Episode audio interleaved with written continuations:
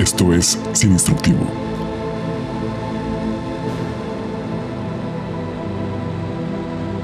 Un foro de explicación y tutoría tecnológica para todos aquellos que por alguna razón extraña o mera dignidad espiritual nos rehusamos a leer los instructivos.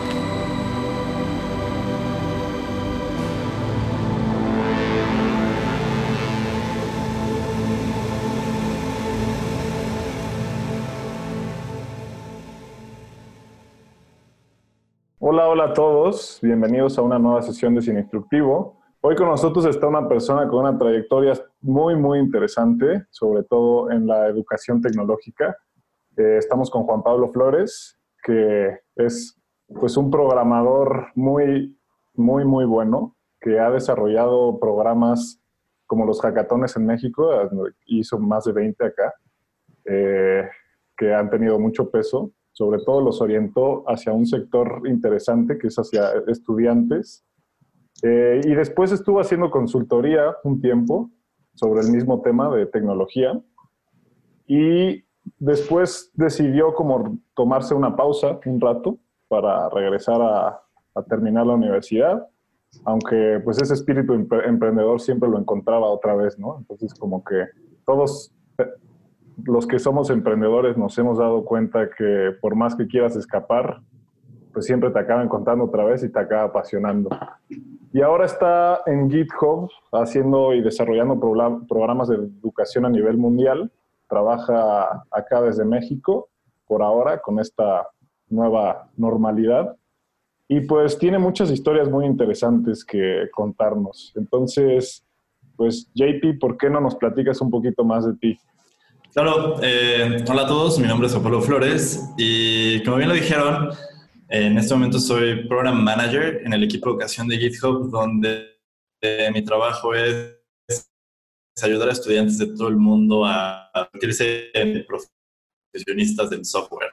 Eso de muchas maneras, una de ellas es acercamos a los estudiantes con eh, herramientas que sabemos que la industria les está pidiendo. Les damos acceso completamente gratuito a un paquete gigantesco de, estas herramientas y servicios donde simplemente validando que eres estudiante eh, puedes recibir el valor actual es de más de 200 mil dólares de, ese, paquete de herramientas. Y el otro programa en el que yo me enfoco más en el programa de Campus Experts, en el cual tenemos estudiantes líderes de comunidades estudiantiles enfocadas en tecnología y lo que buscamos es darle las herramientas a estos líderes para que puedan desarrollar sus comunidades y puedan ayudar a resolver problemáticas locales a través de comunidad. Una de las razones por las cuales queremos que, que la comunidad es tan importante es porque siempre, cuando tú estás en un proceso de aprendizaje y puedes encontrar personas que tienen eh, las mismas ideas que tú o la misma mentalidad que tú, te sirve muchísimo para poder aprender de manera más sencilla eh, los, los temas que estás aprendiendo, o si no tienes ya cuando menos como alguien que te pueda sacar de la duda en, en algún momento. Hace algunos años eh, trabajaba, para, eh, trabajaba organizando una hackathon que se llamaba el MX Hacks, que fue el primer hackathon para estudiantes en el país, donde lo que buscábamos era hacer un espacio donde cualquier persona aficionada a, a la tecnología pudiera construir cualquier proyecto que tuviera en mente. Y tal vez no tuvieras todo resuelto, pero era un gran espacio para que tú pudieras llegar con dudas y, y resolver tus dudas para poder desarrollar este proyecto en 24 o 48 horas eh, seguidas de programación. Más tarde iniciamos un proyecto que se llamó la Liga Mexicana de Hackatones, que terminamos apoyando prácticamente todos los hackatones del país para estudiantes. Y ya después eh, me unía a, a, Major League Hacking, que es como la liga mundial de hackatones eh, para estudiantes, donde estuve de country manager y mi trabajo era justamente eh, brindar como más oportunidades a estudiantes del país para hacer hackatones, darles mentorías y asesorías para poder hacer que la experiencia para los asistentes fuera lo mejor posible. Y creo que eso es todo en ese componente. Eh, ya de ahí eh, tuve la oportunidad de estar en Carnegie Mellon haciendo investigación en interacción humano-computadora y publicamos ahí un par de artículos con la Universidad de Stanford acerca de eh, trabajos colaborativos y cómo funcionan en una era digital. Nada más. nada más, nada más. y vende pozole los domingos también. Este y los sábados tengo elotes aquí en la puerta de mi casa. Y son buenos esos elotes, la verdad. Pero bueno, hoy vamos a platicar justo de estos temas que nos está platicando JP y vamos a profundizar también en el tema de la programación, cómo funciona, qué es un bit, qué es un byte, un poco de la historia, de cómo llegamos hasta, hasta este punto, que es muy interesante porque así como otras tecnologías, la computación también es una tecnología que convergió y se necesitan de muchos otros componentes para que funcione, ¿no? Y lo que teníamos antes de supercomputadoras gigantescas que no aguantaban nada, o sea, que no podían correr nada, ahorita ya es, o sea, están incluso en los celulares, en los coches y en todos lados, ¿no? Entonces es otro ejemplo de cómo la tecnología se acaba democratizando y se vuelve accesible para todo el mundo, porque pues ahorita ya, ya no tienes que pagar una fortuna por una computadora, ¿no? Hay, hay soluciones de todo y a, y a todos los costos. Y Sebas nos va a platicar un poco cómo es que llegamos aquí. Claro, pues antes nada, muchas gracias a nuestro invitado. Está aquí con nosotros. La verdad es que JP es, es, un gran amigo y un gran profesionista y, y, va a estar buena la plática, querida audiencia. Entonces empezamos platicando, como siempre, sobre un poco del contexto histórico sobre, este tema que, nos permea de, qué es una computadora, ¿no? ¿Cómo surgen las computadoras? Creo que todo el mundo, eh, tanto por las producciones hollywoodenses y, otro tipo como de cultura pop, conocemos pues, esta batalla que hubo entre Microsoft, Apple, este, las personas involucradas, ¿no? Como Steve Jobs, Bosniak, pero en realidad eh, la, historia de la computación se remonta a, dos siglos antes de todo esto, eh, iniciando desde un aspecto científico, ¿no? Como, como todos los temas que hemos tocado en el podcast, todo emerge casi siempre desde un tema de investigadores, de PhDs, etcétera, y después se abren los mercados y empieza a haber ya temas de innovación eh, a nivel comercial, ¿no? Que fue lo que sucedió, por ejemplo, con las computadoras. Entonces, eh, eh, comencemos por entender cuál es la necesidad de una computadora. ¿no? La necesidad de una computadora surge de la incapacidad del ser humano para realizar operaciones a una velocidad alta y de una forma eficiente. ¿no? Para que nos demos una idea de esto, eh, se, le, conoció como la, crisis de, del number crunching, tal cual, así como le llama la historia americana. En 1880, el censo que realizaron en Estados Unidos eh, tomó más de siete años en lograrse tabular la información para obtener un reporte. Estamos hablando que fueron siete años de gente entera trabajando día y noche en cuartos, eh, transcribiendo información y haciendo cuentas, seguramente con muchos errores de dedo aparte, que, al final este, pues, arrojaban información demográfica muy útil para, muchos temas de políticas económicas, políticas públicas y el desarrollo de, de Estados Unidos como lo conocemos, ¿no?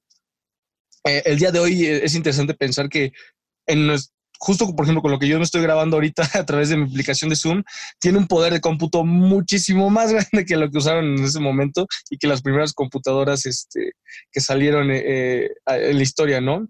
se le atribuye a, un francés, se llamaba Joseph Marie Jacquard, que inventó una, una, manivela que lo que hacía era hacerle hoyos a tarjetas o digamos tarjetas tal cual de madera, que lo que permitía era automatizar de alguna manera o facilitar eh, que una máquina tejiera ropa.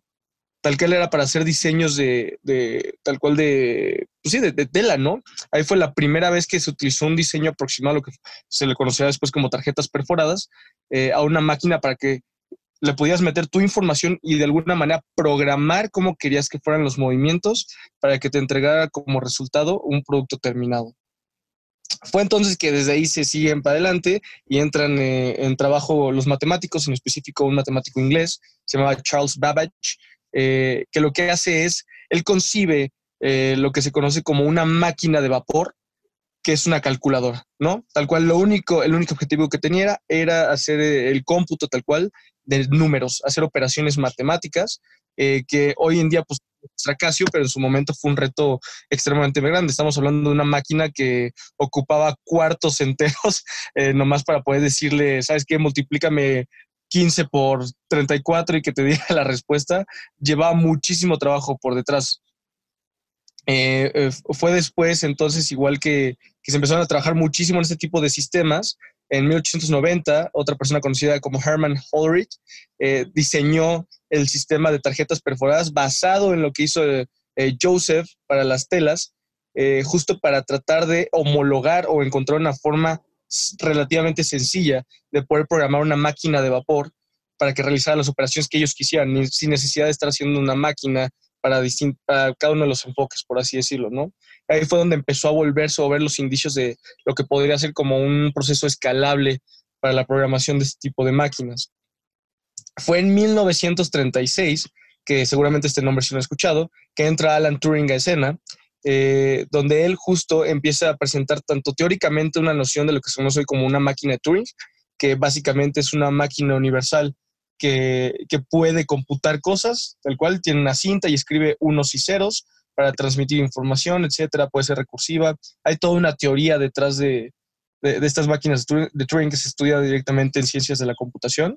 De hecho, hablando de este tema en específico, fue ahí donde empiezan a surgir muchas, muchas ideas sobre eh, no cómo hacer lo que hacen los computadores en este momento, sino hablando meramente de operaciones matemáticas, si se podía crear una, una máquina, una computadora eh, eh, que pudiera resolver todos los teoremas del mundo, ¿no? O sea, en teoría, tú alimentarle los axiomas de cómo funcionan las matemáticas, cómo funciona la suma, cómo funciona una resta, bueno, una multiplicación, etcétera, etcétera.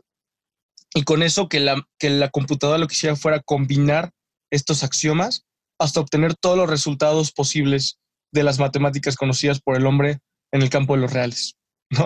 Lamentablemente esto fue falso. De hecho, luego entró en escena otro matemático que demostró justo que, que no se podía hacer eso. O sea, demostró que era incomputable la computabilidad de, de, todos los teoremas del mundo a través de una máquina, ¿no? Y de ahí les recomiendo un libro que se llama eh, Gödel, Escher y Bach, un eterno y grácil bucle. Es un libro que yo leí en la carrera para una materia que me dio el doctor Ángel Curi, si es que llegó a escuchar este podcast alguna vez. Saludos. Eh, un, gran libro, la verdad es que está complejo lo que habla sobre el, eh, los lenguajes formales a nivel matemático, es decir, qué es lo que hay detrás de la formalidad de las matemáticas mismas, no de un lenguaje de programación, y cómo funciona toda esta parte de la teoría de la información, por ejemplo, de Fisher, etcétera, etcétera, para poder nosotros, es decir, no un 1, no un 2, no un 3, sino lo que representa ese símbolo, cómo interactúan entre ellos para que tengan sentido. ¿no? Un, este, justo el, libro hace referencia a Gödel, que fue el matemático que descubrió que no se podían computar todos los teoremas del universo. eh, Escher y Bach, Bach fue un, músico, seguramente han escuchado varias de sus canciones. Eh, Johann Sebastian Bach, de hecho mi tocayo. Este, y lo interesante de, este libro es que les voy a poner un reto, porque eh, Escher y Bach lo que tenían en común es que aunque uno estaba en pintura, otro estaba en música y el otro estaba en matemáticas, ellos se enfocaban mucho en sistemas formales recursivos. Entonces, digamos que lo que, lo que transmitían era que una persona o, bueno, un sistema formal de comunicación podía mandar datos este, y un mensaje completo y seguirlo repitiendo infinitamente. ¿no? El truco está en darte cuenta cuándo ya te dio el mensaje completo para no seguir escuchando. Y el libro, y eso se implementa también en pintura y en música. está muy interesante esa teoría. Y el libro está escrito de tal suerte que al mismo tiempo es un sistema formal. Entonces, en algún punto del libro tú ya lo terminaste de leer. Y lo que sigues leyendo el resto del libro te están repitiendo lo mismo, pero tú no te das cuenta. Entonces, el reto que ponen estas personas es que leas el libro y trates de identificar este, justo cuándo es donde se termina. es un reto bastante interesante. Ahí, ahí se los dejo. La verdad es que es un libro muy bonito. Entonces, regresando a Turing, Turing entra con la máquina de Turing, etcétera, que es donde viene ese tema de, eh, digamos, la formalidad de los lenguajes. Eh, y, de hecho empiezan ya a ver todo el tema, por ejemplo, lo que discutimos con inteligencia artificial, de la prueba de Turing para saber si una máquina este, podía pasar como con una conciencia humana, etcétera, etcétera. Y es donde empieza a crecer, digamos, ya toda esta línea de investigación, tanto de física como matemáticas, enfocado al poder de cómputo de, de, una máquina, ¿no? Es entonces que, que entra tal cual a, la escena la física de una, forma más fuerte con un, doctor conocido como Atanasov, eh, era un profesor de física y matemática de la Universidad de Iowa, que él fue el primero que, empezó a crear tal cual eh, máquinas de cómputo que no utilizaban sistemas mecánicos, sino que utilizaban sistemas eléctricos. ¿no?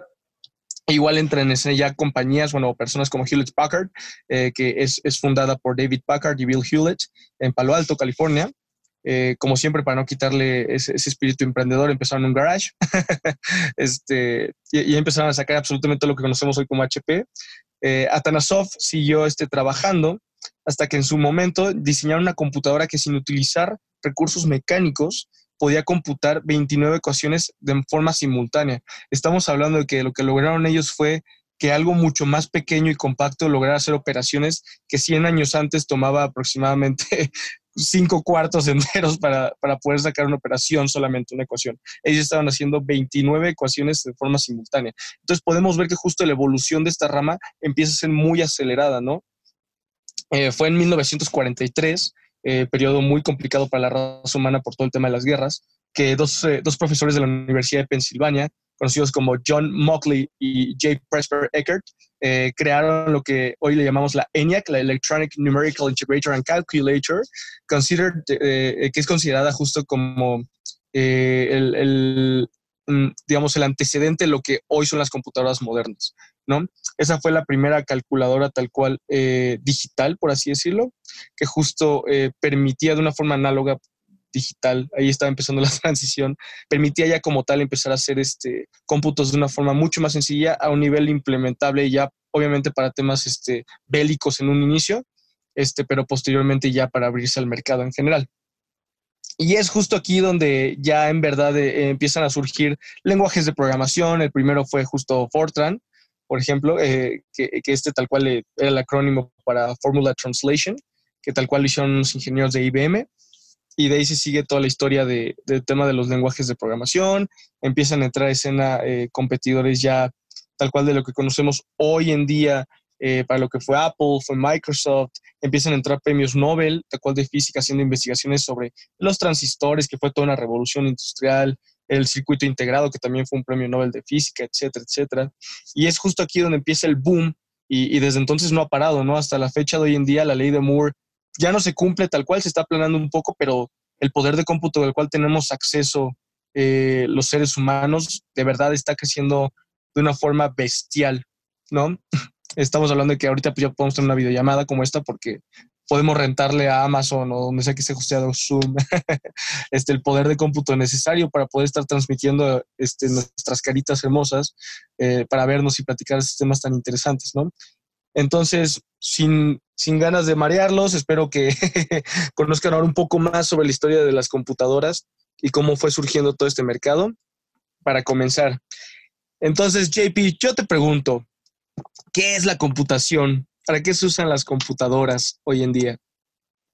Bueno, yo, tengo una cosa que quiero agregar, creo que, creo que es un punto importante en la historia de la computación y es la historia eh, de Ada Lovelace o Ada Byron, eh, que fue una de las, bueno, para, para mí fue una de las primeras que creó un programa que era a través de este programa que lograba hacer los cálculos o buscaba generar los cálculos de, de, los números de Bernoulli y que estuvo trabajando muy cercano con, con Babbage.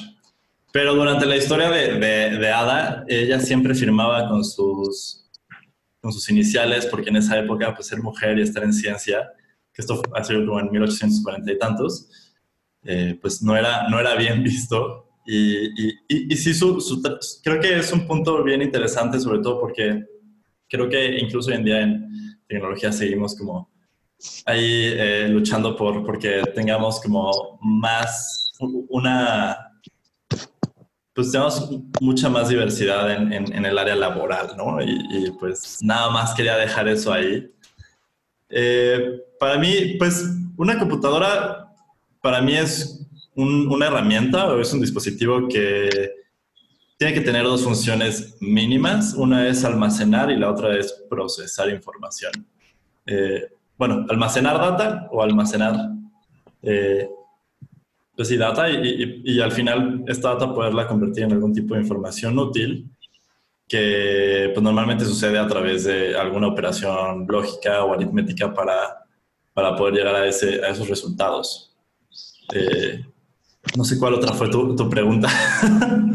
no, tal cual, sí es eso, ¿no? Creo, creo que justo el, la percepción y el concepto se ha vuelto tan complejo justo por, por todas las aplicaciones que tenemos a nuestra disposición, ¿sabes? Eh, ¿Para qué te sirve una computadora? Para ver Netflix, para editar un video, para hacer tu presupuesto personal en Excel. O sea, ya tiene tantas, tantas aplicaciones tan arraigadas a absolutamente todos los ejes de la vida del ser humano, que creo que el concepto de computadora ha, ido evolucionando a una percepción social más que científica, de, de, lo que es una herramienta, creo que ya vital para la vida. Inclusive hasta siento que en algún punto se va a volver un, un derecho humano tener acceso a una computadora, como lo es ya el Internet, ¿no? Por ejemplo. Claro, que que sea un derecho humano se distancia mucho de que la gente lo tenga. Pero yo, yo creo que no, no, se ha cambiado el, el, como tal la definición de computadora no se ha cambiado. Sin embargo, conforme la computación se vuelve un producto consumible por la mayor cantidad de personas y, y entra al, al, mercado pop o al mercado de, en el punto donde casi cualquier persona puede tener acceso a una computadora, eh, las definiciones van cambiando en, un tema cultural, pero no tanto como tal su definición eh, inicial. Eh, sí, sí, sí cambia en el sentido que muy pocas personas conocen realmente quizás todo lo que pasa detrás de una computadora, pero al mismo tiempo nos permite, eh, nos permite que poco a poco la gente se va familiarizando con todas las cosas que pueden hacer con una. Y, y no necesariamente tener un título de, de ingeniería o, o, de informática para poder utilizarlas, que creo que es lo más importante. Creo que ahí tocas...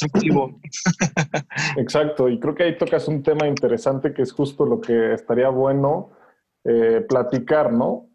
Todo ese misticismo que está atrás de una computadora, porque pues la gente ahorita realmente solo la aprende y ve que funciona y ya, ya ni siquiera se impresiona tanto como, como se hubiera impresionado antes, ¿no? Si ahorita reviviera no sé, Luis XIV y viera esto, diría, pues quémenlo, ¿no? Esto es de, de la herejía y está, está mal, ¿no? Entonces, claro. ¿cómo es que funciona una computadora y qué es este concepto de los bytes, de los bits eh, y hacia dónde vamos ahora? Pues yo creo que para, para entender esos niveles como tan bajos de, de, una computadora es como literalmente los, los bits, que es la unidad básica de, de la computación. Eh, la, la, representación como que le damos es de un 1 o un 0 pero en realidad es como más como un interruptor. O sea, si lo ves como un, un 1 es tu foco está encendido, un 0 es tu foco está apagado. Y en primero, asumimos esos valores porque como humanos necesitamos tener algún tipo de representación. Pero entonces se convierte un poquito más complicado porque con, imagínate intentando comunicar a través de, de, de un foco, por ejemplo. Y pues eso puede ser difícil cuando ya tienes no solamente eh, quizás data más grande, ¿no? Como pueden ser las letras de un abecedario. ¿Cómo, cómo le dice a la gente como de, ah, no, pues un 1-0, o sea, ¿cómo, cómo, das esa interpretación? Que se puede volver bastante complejo cuando tienes solamente un, un bit.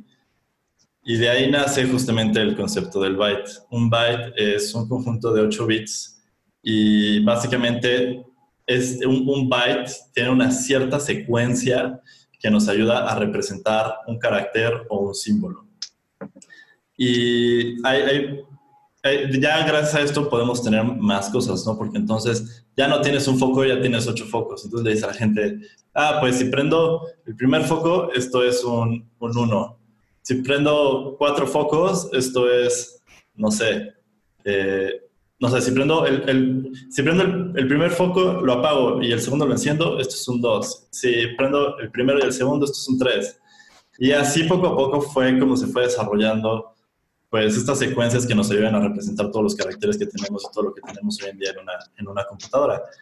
Evidentemente, cuando, cuando se empieza con la computación, pues tener un bit era así, era, era como ya al fin puedes almacenar la información y creo que para, una, para gente que, que, que en la época como empezaba, imagínate cómo puedes almacenar un, un voltaje o, o, ese valor en, en, en, algún lugar, ¿no? O sea, cómo, cómo podías llegar a ese punto. Y, y, en, esa época, pues, como decía Sebas, pues se necesitaban grandes, se necesitaban cuartos enteros para tener una computadora que pudiera hacer cálculos muy sencillos simplemente porque necesitaban encontrar maneras de poder manipular pues estos, estas, este, estas corrientes o estos voltajes eléctricos. Y, y, viene un tema que es también interesante, que es eh, hacer que esta información, no, no, hay una palabra bien específica, pero que esta información se quede almacenada por un gran tiempo, puede ser un reto incluso hoy en día para, para el tipo de información que manejamos nosotros, ¿no? Si tú tienes un disco duro y, pues digamos, lo, desconectas y lo dejas 80 años, muy probablemente la información, bueno, no porque es magnético. Bueno, sí, pero se puede perder ahí un poco de información. Bueno, el, punto es, eh, la manera en la cual almacenamos la información también era un reto en, esa época y se, se, tuvieron que crear múltiples formas de, almacenamiento. Algunas, la palabra es persistente, o sea, que, el dato eh, se mantuviera ahí, ahí guardado. Entonces, pues imagínate cuando tienes bulbos, pues las puede guardar, pero pues si, se, si pierde la carga el bulbo, o sea, el bulbo, digamos, almacena la data, pero además tienes que poner otra corriente para que, para que esa data se quede guardada. Si no le das corriente a esa data, entonces se descarga el bulbo y se, y se pierde la información. Entonces, solo para recapitular con, con, nuestra, con nuestra audiencia, eh, los focos de los que habla JP eh, en su momento, y por eso entró el tema del voltaje, para prenderlo, digamos que es voltaje alto, para que esté apagado el foco es voltaje bajo, y así es justo como, como van mandando qué focos van prendidos. Eh, que, voltaje alto no significa que no haya voltaje, de voltaje bajo. Exacto, para, para, que todos ustedes sepan eso de lo que habla JP, es que básicamente cuando ustedes apagan su computadora, ninguna computadora se apaga al 100%. Siempre hay ahí un sistema que está pasando este voltaje muy, muy bajo, justo para que la memoria de la que habla JP eh, no se borre y no despierten un día eh, descubriendo que su tesis ya no está ahí. Aunque sucede. Aunque sucede, puede suceder, usen la nube, chicos. Pero creo que, o sea, bueno, gracias a, estas problemáticas la gente se empezó a dar cuenta que hay como más, o sea, hay muchas cosas más que, que una computadora necesita, que no solamente tener un procesador gigantesco y que puedas procesar tus juegos de Fortnite para que sean muy bien en alta definición, sino eh, una computadora tiene muchísimos más componentes que solamente lo que usualmente busca como el, el usuario promedio, ¿no? Y eh, claro, el almacenamiento de la información es, es, como una de las partes básicas. Eh, digo, no, no, me quiero comer más preguntas, creo que poco a poco vamos desarrollando como estos temas, pero, pero sí, sí creo que pues la computación, sí, sí, como bien decías, ¿no? Si Carlos eh, viniera y viera como lo que estamos haciendo, estamos manipulando la electricidad para que haga lo que nosotros queremos que haga.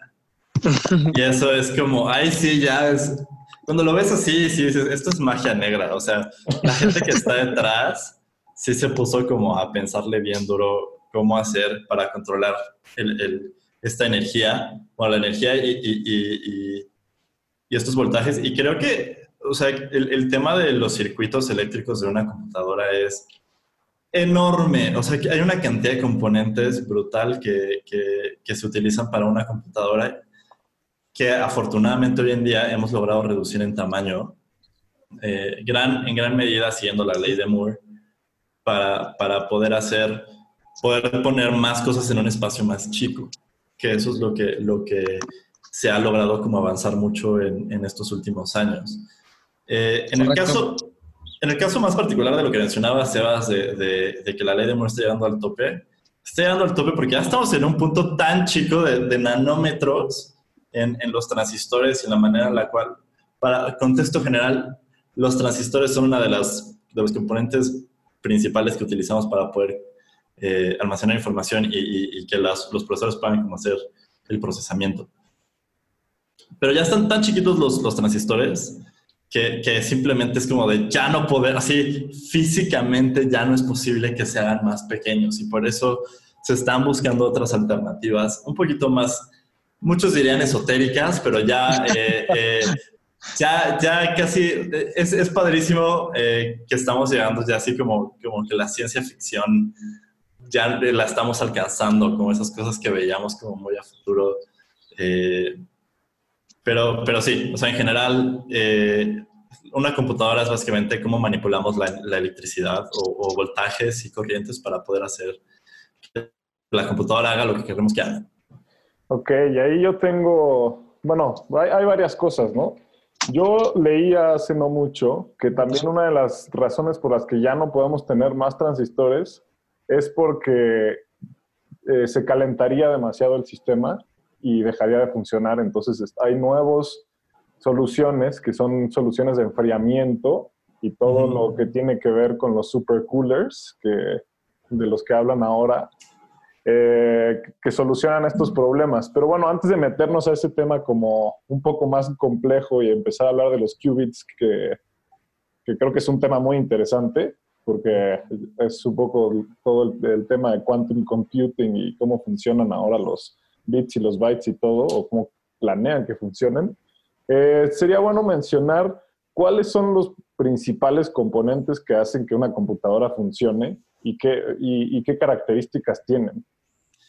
yo creo que, digo, como un usuario que no tiene mucha información acerca de qué es una computadora, eh, hay, hay, ciertas cosas que te deben de como importar. Entre ellas es como la capacidad del procesador, que en gran medida el procesador te va a permitir correr ya sea que múltiples como programas de manera simultánea o si eres, digamos, eh, alguien que estudia diseño gráfico o arte 3D o no sé, machine learning y así, eh, tener un buen procesador radicalmente puede cambiar los tiempos de espera para poder tener los resultados, porque son justamente aplicaciones que requieren de un gran poder de cómputo para poder funcionar. Entonces, sí, no sé si se acuerdan, hace como siete años cuando salió la película de Avatar de James Cameron. Eh, fue un, en temas de procesamiento de información y, de cómo se produjo esa película, se necesitan granjas de computadoras para poder hacer este, el renderizado o que se pinten como los píxeles, tomando en cuenta que la computación gráfica yo creo que es de las cosas más hermosas que pasa en la computación porque es considerar la iluminación, los reflejos, sombras, todo eso, que es, es, es muy... En temas de cálculos es, requiere muchísimo eh, trabajo de procesamiento. Pero la película de James Cameron tomaba creo que 24, no recuerdo si 24 segundos o, o, más tiempo, 24 minutos, algo así, procesar cada cuadro de la, de la animación. Entonces, pues en ese caso, aunque tengas granjas de computadoras, cuando intentas hacer que las cosas se vean lo más real posible, pues la computadora tiene que trabajar más. Entonces, si, si se acuerdan de su Mario del 64, que era cuadrado Mario, un juego que es una joya, nadie lo va a negar. Eh, la tecnología que se tenía en ese momento para, para, ese, para procesar eso, pues era mucho más limitada y por eso pues eran cuadrados. Y hoy en día podemos tener como estas animaciones 3D maravillosas que que son realmente sorprendentes. Entonces, volviendo al tema original, yo creo que el procesador es uno de, las, de los componentes más importantes. Después tenemos la memoria. Hay dos tipos de memoria, la memoria RAM y, bueno, hay muchos tipos de memoria también, pero las dos principales, memoria RAM y la memoria o el disco duro. El disco duro, véanlo como se va a guardar todo ahí y, se puede quedar, es, es, un tipo de memoria persistente y la memoria persistente significa que se queda grabado como por una gran cantidad de tiempo, siempre y cuando pues esté en, unas, en buenas condiciones. Y por otro lado tenés la memoria RAM, que es una memoria volátil. Lo que queremos decir con volátil es, tú cuando apagas la computadora, esa información que está grabada en esa memoria se borra y para poder, y, y es, se puede recuperar, pero es muy difícil. Entonces, eh, digamos que no es recuperable la, información de, una memoria RAM.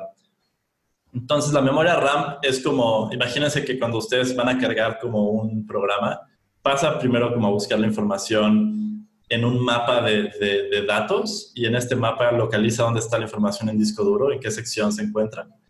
Entra al disco duro, carga la información en, en memoria RAM y después la memoria RAM la carga al procesador. Porque el problema que tenemos es que entre más rápida es la memoria, por así decirlo, eh, más limitada es.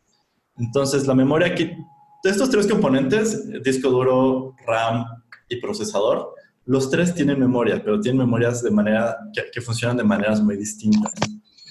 Eh, pero la memoria más rápida, que es, por ejemplo, la memoria que está en el procesador, vamos a decir rápida porque simplemente pues, ya está ahí en el procesador, ¿no? O sea, ya está Cómo funciona es, vas al disco duro, buscas la información, la cargas en la memoria RAM, la memoria RAM velo como la sala de espera, eh, entonces tú puedes como jalar datos de la sala de espera o ponerlos de regreso en la sala de espera, pero el punto es como tener la información más cercana que de un disco duro. Y después tienes la memoria del procesador, que el procesador lo que va a hacer es, puede grabar, puede guardar bien poquita información el procesador, pero esa información jala rapidísimo.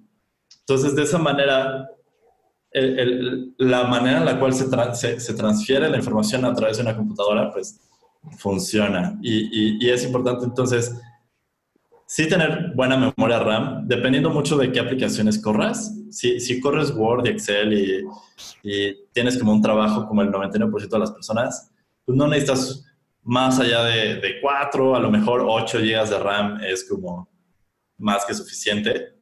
Eh, para, para temas de procesador no necesitas más de... Yo, bueno, yo, yo conozco más como de, de, Intel. Hay dos marcas principales que manejan procesadores en el mundo, que es Intel y, AMD. Hay otras que son como GPUs y, otras, pero para, para, CPUs las dos principales son AMD e Intel. En Intel, yo prácticamente como lo, lo veo, es más como un, I, un i3, que es como un procesador de gama baja, te va a durar de 2 a 3 años.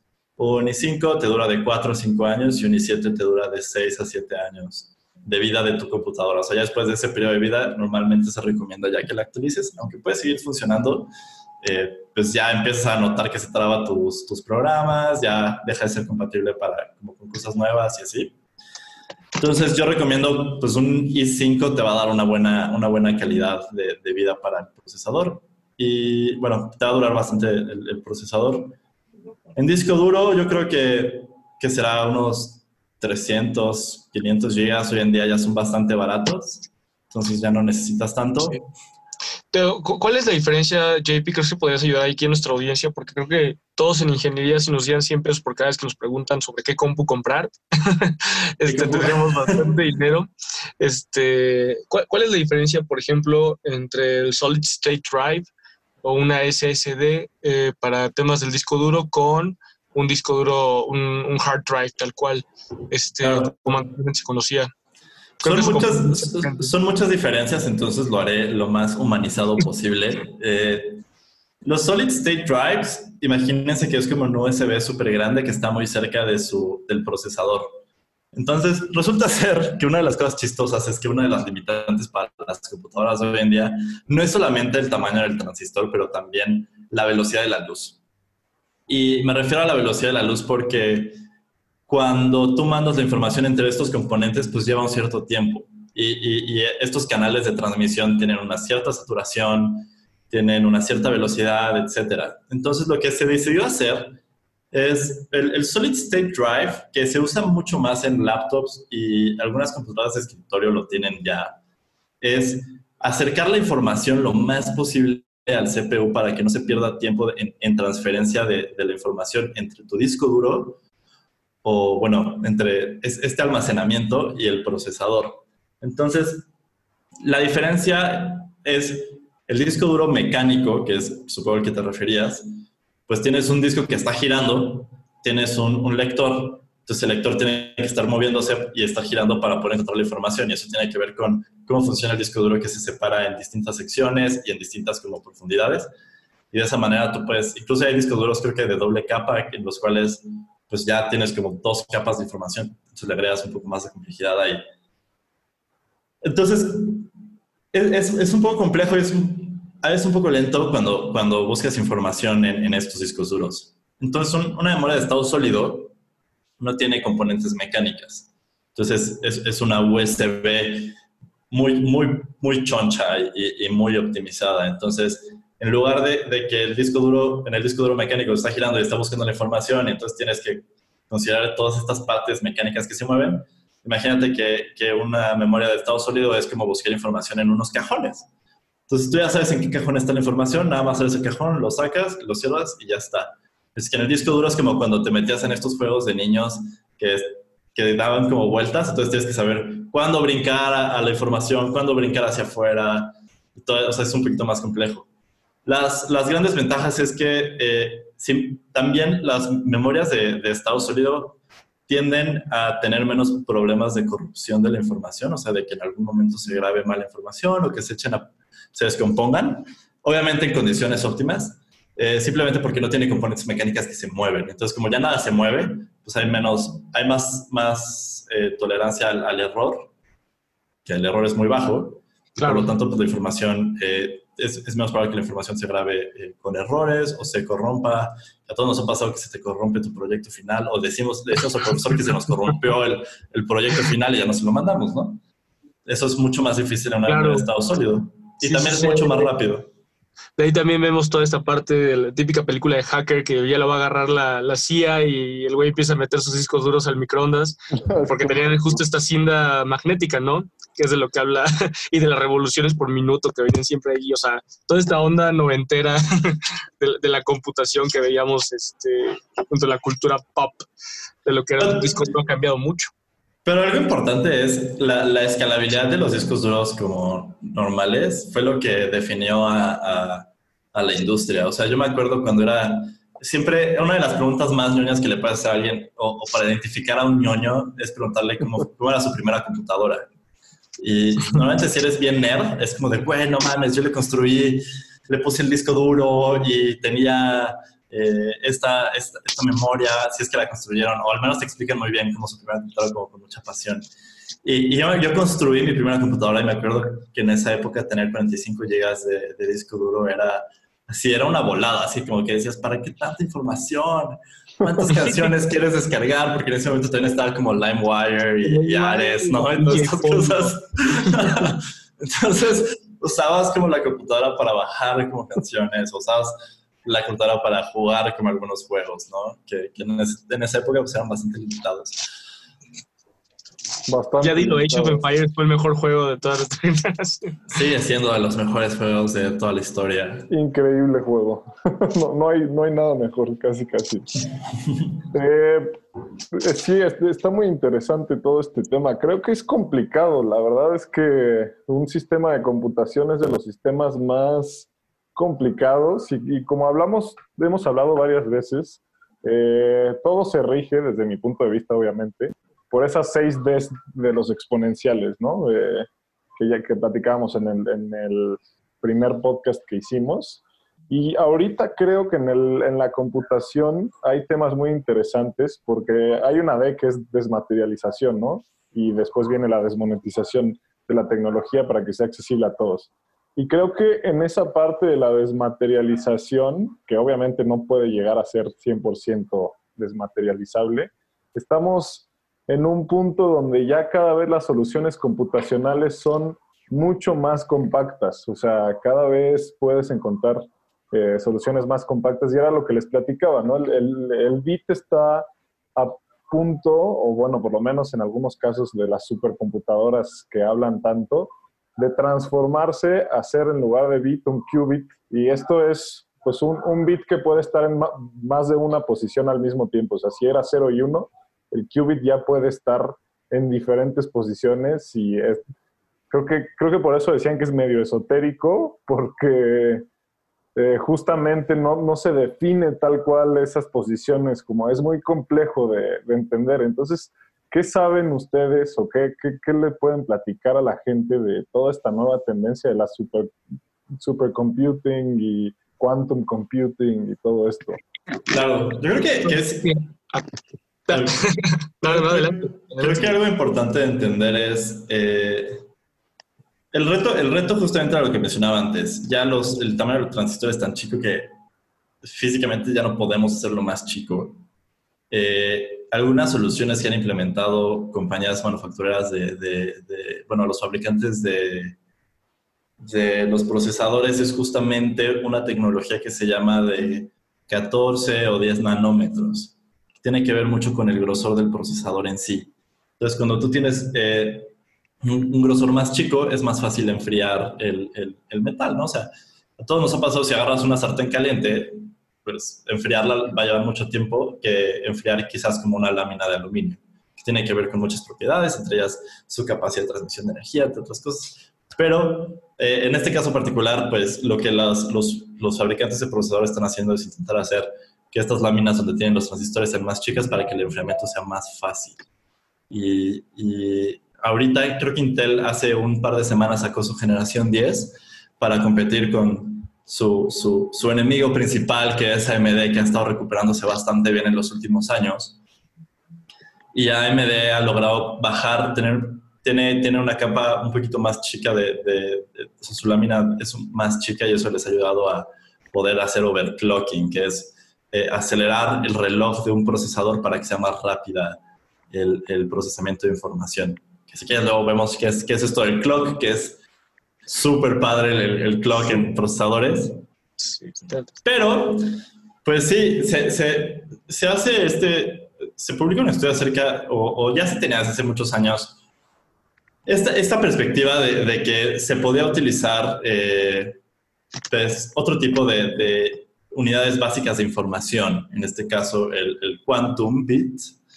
Eh, y, y, el quantum bit lo que hace es, no solamente se trata de... O sea, ahora imagínate que tienes un foco y el foco está encendido, apagado y además gira.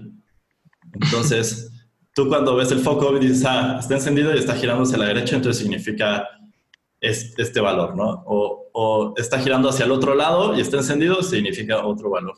Entonces, básicamente el qubit lo que hace es explota el, una cosa que es el spin del electrón.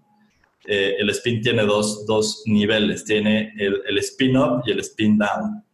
Y, y también utiliza la polarización de, del, del, bueno, la polaridad que tiene que ser como está encendido, está apagado, eh, de, de, un foco. Ya sea, incluso ya se está experimentando con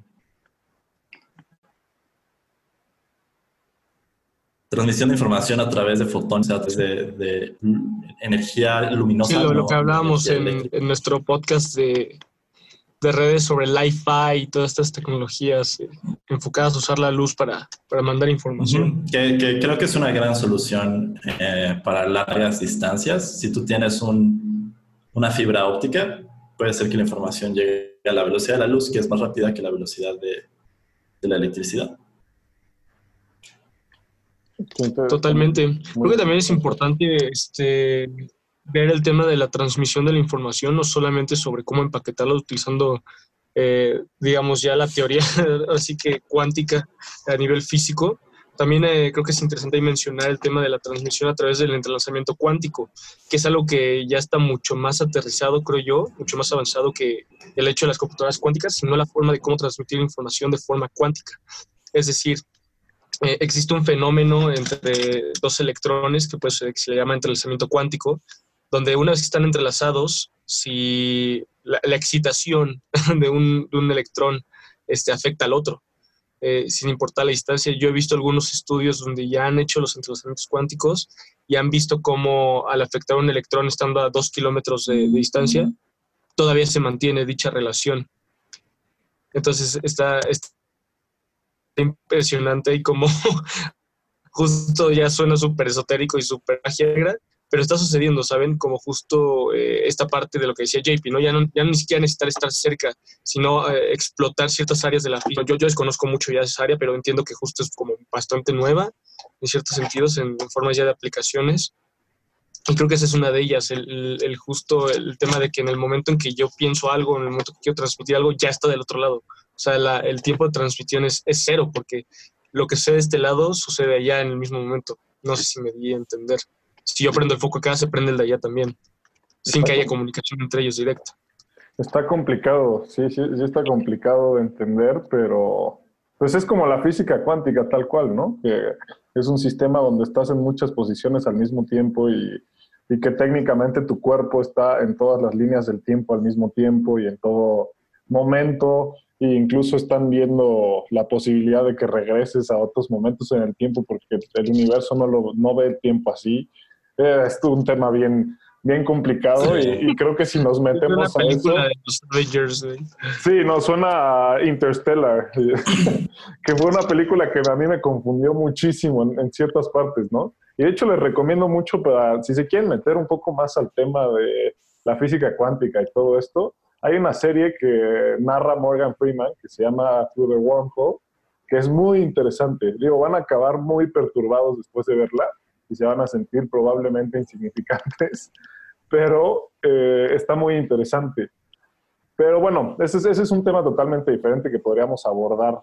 Me quedé con curiosidad de saber eh, eso del clock, porque es un tema que yo no conozco y que sería bueno platicarlo. Uf, vamos, no, ahora sí, esto sí es historia, pero de la sabrosa de la computación. Eh, Pues para, para poder mover la información a través de distintas partes de, de la computadora, distintos componentes y, y sobre todo también en, temas de almacenamiento, el clock es como, por así decirlo, el ritmo al cual la información se mueve. Y cuando, imagínate que, que, imagínate que es como una canción, ¿no? Entonces hay canciones que son como muy lentas, entonces pues en general cuando son canciones lentas la gente baila lento, ¿no? A menos de que tu amigo ya esté muy borracho y confunda las canciones, pues si son canciones lentas, las bailan lentas, si son canciones rápidas, eh, pues quizás bailan un poquito más rápido, ¿no? Y tiene que ver mucho justamente como con el ritmo.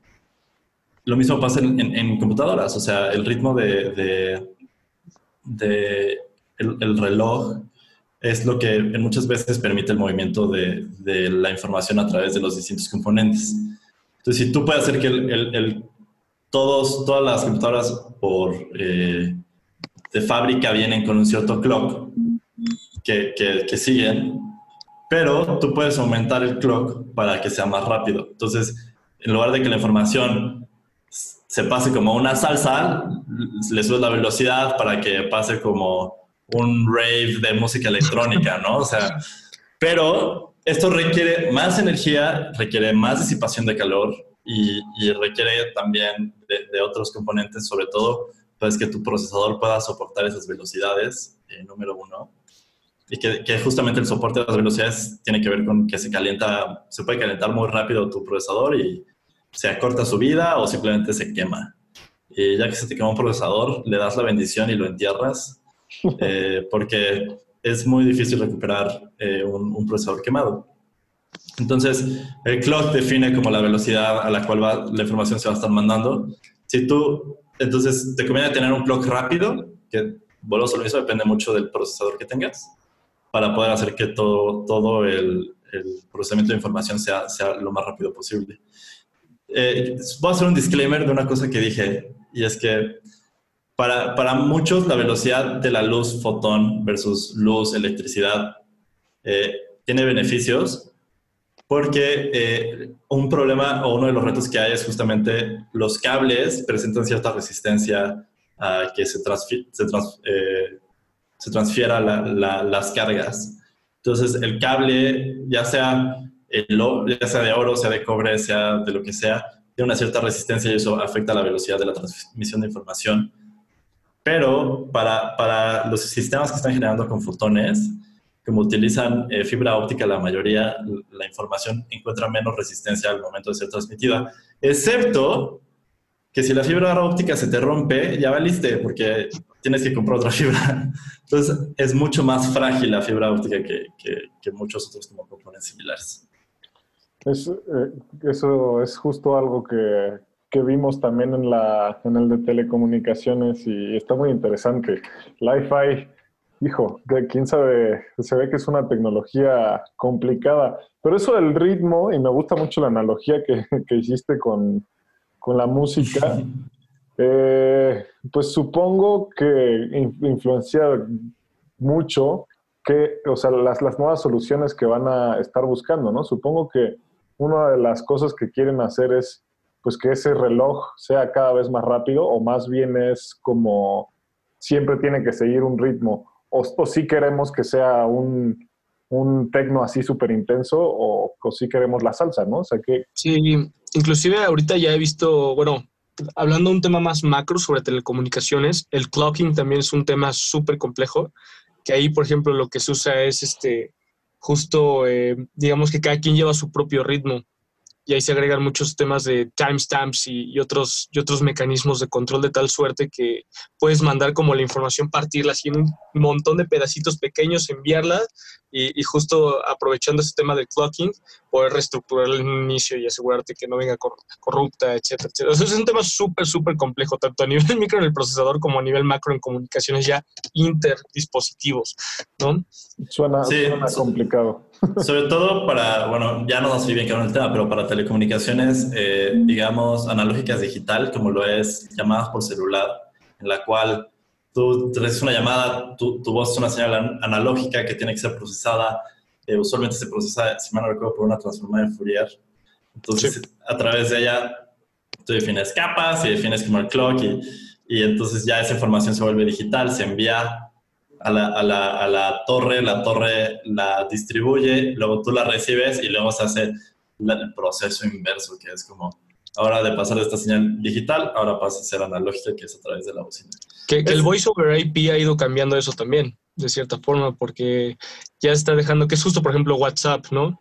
Eh, las llamadas por WhatsApp son una belleza porque pues tal cual no estás haciendo uso de la red eh, telefónica, sino que todo se está, se están metiendo datagramas que se mandan eh, pues, TCP/IP directamente, ¿no? Ya, ya no lo estás haciendo con otros protocolos, lo cual es una belleza. Sí. Porque si te acaban los datos y tienes Wi-Fi, ya alarmaste. Puedes hablar con la gente. Sí, que todavía tiene un área de oportunidad, porque a mí las llamadas de WhatsApp, aunque han mejorado, sigo pensando que, que son, que les falta, les falta para, para que se sienta lo mismo que una llamada. Sí, eh, a mí me encantan. Me a mí, fascinan, a mí cuando me marcan por WhatsApp, incluso digo, ah, ¿por qué me estás Ah, marcando por aquí, no por teléfono? Yo soy Todos. ese. Sebas es esa persona que te marca por WhatsApp. y Güey, yo tengo más llamadas por WhatsApp que llamadas normales. sí, sí me he dado cuenta. Pero eh, hay que tocar un tema que creo que es muy interesante y también creo que cae mucho dentro de tu área de, exper- de expertise, JP, que es todo lo que tiene que ver con eh, la programación y los lenguajes de programación y cómo funciona eso, pues todos los productos de software, ¿no? Ya hablamos mucho del hardware, ahora vamos a pasar un poco a, cómo funciona esa parte del software, que es un lenguaje de programación. Claro, pues ve un lenguaje, un lenguaje de programación es tomar estos símbolos que ya creamos como en el hardware, eh, los tomamos en conjuntos y los usamos para crear algún cierto tipo de estructura. Eh, hay, hay varios tipos de lenguajes de programación, pero eh, los lenguajes formales utilizan una serie de instrucciones que van a permitir al, al procesador o al, al ordenador eh, pues seguir serie- ese conjunto de órdenes a través de, pues, no sé, una, ya sea que estas series de instrucciones sean consecutivas, eh, que revise como datos y, y- y- tenga como ciertos mé- métodos, eh, para que puedan como controlar el ambiente lógico, que con lógico nos mencionamos como la parte no tangible de la computadora. Entonces, eh, muy, eh, los lenguajes de programación a final de cuentas, su objetivo es crear instrucciones, veámoslo así. Y hay de todos sabores y colores eh, que han ido también cambiando a través de los años. O sea, evidentemente cuando tú programabas un- uno de los lenguajes, los, los dividimos en, en otros tipos de secciones que es como de alto, mediano y, bajo nivel, dependiendo qué tan parecido. Un lenguaje de bajo nivel es muy parecido al lenguaje que la computadora usa para mandar información o para procesar la información. Y un lenguaje de alto nivel es más parecido al lenguaje humano. Entonces, si, si tú viviste en las primeras etapas de la computación, probablemente programaste en ensamblador. eh, y ensambladores, estos lenguajes bien anticuados, eh, muy buenos en su época. Eh, si mal no recuerdo, el Apolo, uno de, los, de las misiones Apolo fue programadas en puro ensamblador y, y sale la foto, creo que se llama Margaret, eh, Sí, al lado de como al lado de su programa, ¿no? Y es como el, el programa impreso, porque además en esa época no había valores, imprimían el, el- el software para poder guardar la documentación. Eh, pero ves, ves que es un programa gigantesco el que, el que desarrollaron. Y, y la- el problema que tienen los lenguajes de bajo nivel es que para hacer cosas muy sencillas necesitas programar muchas cosas. O sea, tienes que hacer eh, en, en, en ensambladores como activar banderas de la computadora para que la computadora sepa que estás leyendo o estás escribiendo, dónde estás leyendo, dónde estás escribiendo, eh, qué es lo que vas a hacer. Si es una suma, tienes que conocer el código de la suma para el procesador. Entonces, es, es muy bueno porque son muy... eh, a la computadora le cuesta poco procesar Sí. esos, esos lenguajes. Y, y es muy bueno porque tú puedes, tienes el control absoluto de la información y de cómo, cómo está manejando tu programa, eh, pues todas las cosas que ne- necesita, ¿no? Pero hay veces, y, y realmente creo que hoy en día no todas las aplicaciones requieren eh, ese nivel de control sobre, sobre la información. Entonces lo que se hace es que se desarrollan lenguajes sobre los lenguajes de bajo nivel que te permiten con una menor cantidad de esfuerzo y de código estar generando los mismas, las mismas respuestas. Imagínate que es como un traductor. Entonces, eh, entonces lo que haces es tú pones tu código, pasa a través de este traductor, y este traductor genera el código de bajo nivel y ya la computadora va a tomar ese lenguaje y, y, ya va a empezar a chambear como con eso, con, ese código que tú eh, creaste. Que a final de cuentas, volviendo al tema del inicio, todos estos lenguajes terminan en unos y ceros. Entonces, eh, todo, todo, todo, todo regresa a esa base de, de los bits, eh, de bits y bytes. Y, y, y, a final de cuentas es como todavía siguen funcionando las computadoras. Lo único que hemos hecho es hacerlo más humano el proceso de crear software. Más, más fácil y legible, ¿no? Que creo que es muy bueno. O sea, la verdad es que para mantener el código es mucho más fácil mantener un código en, en, lenguajes de alto nivel o más humanos que de bajo nivel porque tienes que saber muy bien el programa y poder como encontrar específicamente dónde quieres cambiarlo. Y hacer modificaciones en sus códigos requiere mucho más trabajo que a uno de alto nivel donde si quieres cambiarle el nombre a la función, pues nada más cambias así como una línea o un par de líneas y ya estás. Y en uno de bajo nivel tienes que hacer muchos más cambios a, a, las referencias y otras cosas. Entonces, sí, sí, los lenguajes de programación a final de cuentas, pues es el mecanismo a través del cual nosotros podemos controlar de manera lógica eh, los, los, programas, incluso ya, no solo lógico, también físico. O sea, si ya tienes como hardware como los ventiladores de la computadora o, o no sé, eh, las bocinas es, otro hardware que, se maneja de manera física. Eh, pues básicamente te sirve para tener como todos estos controles.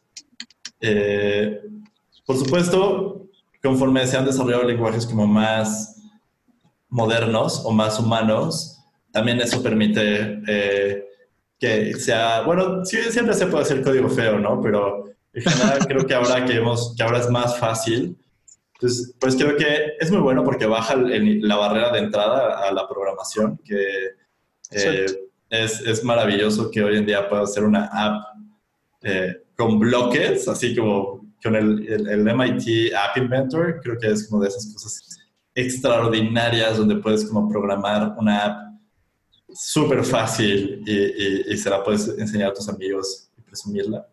Eh, yo creo que Minecraft es una de esas cosas, de, o sea, es uno de estos, eh, ¿cómo, llamaría? Uno de estos mecanismos que permite programar a través como de, un videojuego y, se utiliza muchísimo para algo que le llamamos K-12, que son como todo lo que no es higher education, todo lo que no es prepa, universidad y posgrados. Eh, a través de Minecraft estudiantes aprenden a programar porque es como muy sencillo de programar es muy gráfico porque ves así como tus bloquecitos de Minecraft como creciendo o moviéndose.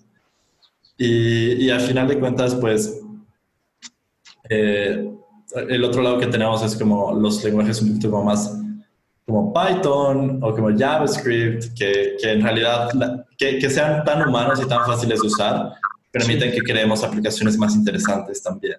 Entonces, Python para cosas como de data science eh, y, y, para para investigación, incluso ya para aplicaciones como web, es muy utilizado simplemente porque es muy sencillo y, y contribuir... ¿Sí? Por si alguien nos está escuchando y les da miedo, este, la verdad es que eso que dice JP es, es, algo bellísimo, los lenguajes de alto nivel, ¿no? La facilidad para aprender y las barreras de entrada ya prácticamente son mínimas, solo es cuestión de encontrar un buen curso bien estructurado para que no te sientas abrumado por todos los conceptos y todo lo que hay que entender porque tampoco es algo que se aprende, ah, sí, ya de un día para otro, ¿no? Pero sí es sencillo, ya no es tan complejo como lo era antes. Sí. Dejo con JP. no, no, de hecho, eh, pues justo, justo las ideas que, que, ofrecen los lenguajes de alto nivel es que te permiten crear bibliotecas muy fácilmente que a otras personas les puede beneficiar. Por se han vuelto tan populares, porque si volvemos al ejemplo de la calculadora, ¿no? Si para mí, yo, yo construyo una calculadora en Python, y la comparto con el mundo, pues ya todo el mundo puede tener una calculadora en cuestión de segundos. Y utilizar esa calculadora para a lo mejor hacer una calculadora científica. Y a lo mejor alguien ya agarró mi calculadora, la calculadora científica, y ahora hace una calculadora graficadora. Entonces ya también le agregan gráficas de, funciones. Entonces, el, el, el, la belleza de los lenguajes de programación de alto nivel es justamente que, que, que hacen muy sencillo poder trabajar con ellos. Algo súper importante es entender que los lenguajes de programación, cada uno de ellos tiene un objetivo en particular. No hay un lenguaje de programación perfecto. Eh, y, eso es algo que la industria creo que ha causado mucho ruido. Tienes gente que es amante de JavaScript, gente que es amante de Python, gente que es amante de Ruby o de otros lenguajes de programación y los defienden a capa y espada de que son los mejores. Pero realmente debemos aprender que los lenguajes de programación son como una herramienta. Entonces, a veces un martillo te sirve, a veces una pala te sirve y a veces una escalera te sirve. Y cada uno de estos lenguajes tiene como su... su eh, tienen algo en lo cual sobresalen a comparación de otros lenguajes. Y es importante saber para cuándo o para qué utilizar cuál. Claro. Y, y ahí en ese sentido, me, lo que también me gustaría que le explicáramos a la audiencia es qué es un producto de software. Y sí, ¿qué, más? A ver, toda la pregunta para... Sí, no, no, no. Pues, ¿qué es un producto de software? Que, o sea, cuando alguien contratas a un programador, digamos, y te entrega uno de estos productos, ¿qué hace? ¿Cómo funciona? ¿Qué, pues hay, muchos, ¿no? O sea, no, hay una variedad casi de millones y millones y millones de productos diferentes. Bueno, no sé, no sé si exageré, pero muchos, muchísimos. Eh, y pues sería importante que la gente entendiera qué es. Sí, eh, pues el software al final de cuentas es lo mismo que hablábamos antes. Es una serie de instrucciones, de, de data y de programa que nosotros usamos para operar computadoras y, y, que ejecuten una cierta tarea específica. Eh, a, diferencia, por ejemplo, del hardware, que el hardware pues, tiene que ver más con el aspecto físico, el software se encarga de la parte lógica. Y creo que la, creación de productos de software es, todo un arte en el sentido que tienes que considerar, o sea, se hace como todo un proceso que tiene que ver mucho con la administración de, del proceso de software o de creación de software. Mm, no, sé, no sé si lo quieres orientar, o sea, no es la pregunta más orientada a producto, así como quieres hablar más como de qué hace un buen software, qué hace un mal software, eh, o si es más orientado hacia, no sé, quiero contratar a alguien que debo de buscar. pues creo que sería interesante justo platicar de las dos partes, ¿no? ¿De las dos? Después me gustaría platicar de qué es lo que hace tan valioso a un programador. Claro. Eh, yo creo que, el, proceso de... Lo que hace un, programa bueno a uno no tan bueno, esto lo saco más como... Hay un libro súper bueno que se llama... Eh, ¿cómo se llama? Se llama Hackers and Painters, Big Ideas from the Computer Age. Y es un gran, gran, gran libro. Eh, fue escrito por Paul Graham, que es una persona que ha estado involucrada en no solamente en tecnología como, como, como producto, sino también como en temas de emprendimiento. Eh, si mal no recuerdo, Paul Graham fue parte de los que hicieron este YC Combinate, de, YC. Sí, sí, estuvo, sí, sí fue de los que inició YC. Um, y básicamente es un, él estudió ciencias de la computación, y, tiene unos escritos maravillosos acerca de programación. Y para él, eh, déjame buscar su... El, libro de Hackers and Painters compara mucho cómo eh, la programación se puede comparar con el arte. Y, y es, es, bien interesante porque resulta ser que no es tan, no está tan distinto como la, la mayoría de la gente creería, ¿no? Eh, cuando tú comparas cómo Miguel Ángel pintaba las pinturas que él hacía, ¿no?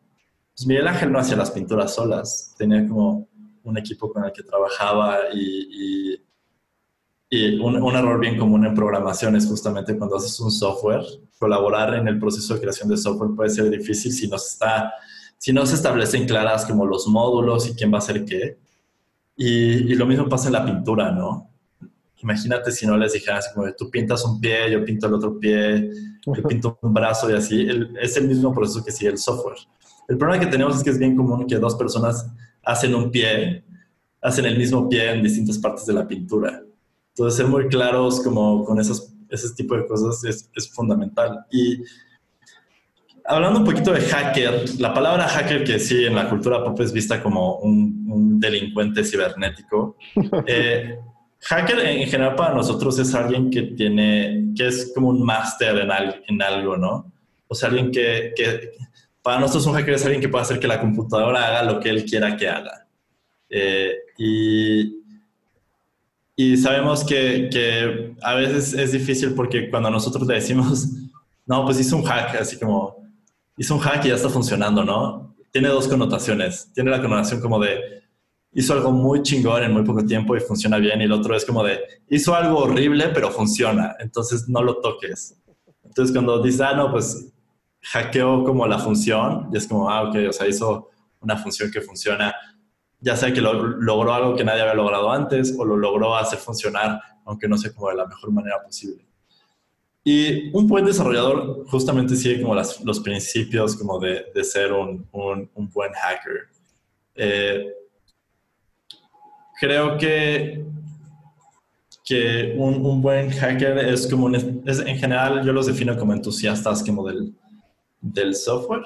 Entonces, pues es alguien que, que sí está padre que tenemos carreras del software, pero yo no creo que la habilidad del desarrollo de software es algo que únicamente se enseña en la universidad, sino cualquier persona puede tomar un curso en línea o agarrar un libro o ponerse a estudiar de alguna forma u otra y aprender a programar. Eh, sí creo que las carreras tienen ciertas cosas buenas como establecer una base, pero no creo que, que sea la única manera en la cual podamos aprender a programar y, y aprender como todas las cosas de las que hemos estado hablando pues en estos, en estos minutos que hemos estado en la llamada.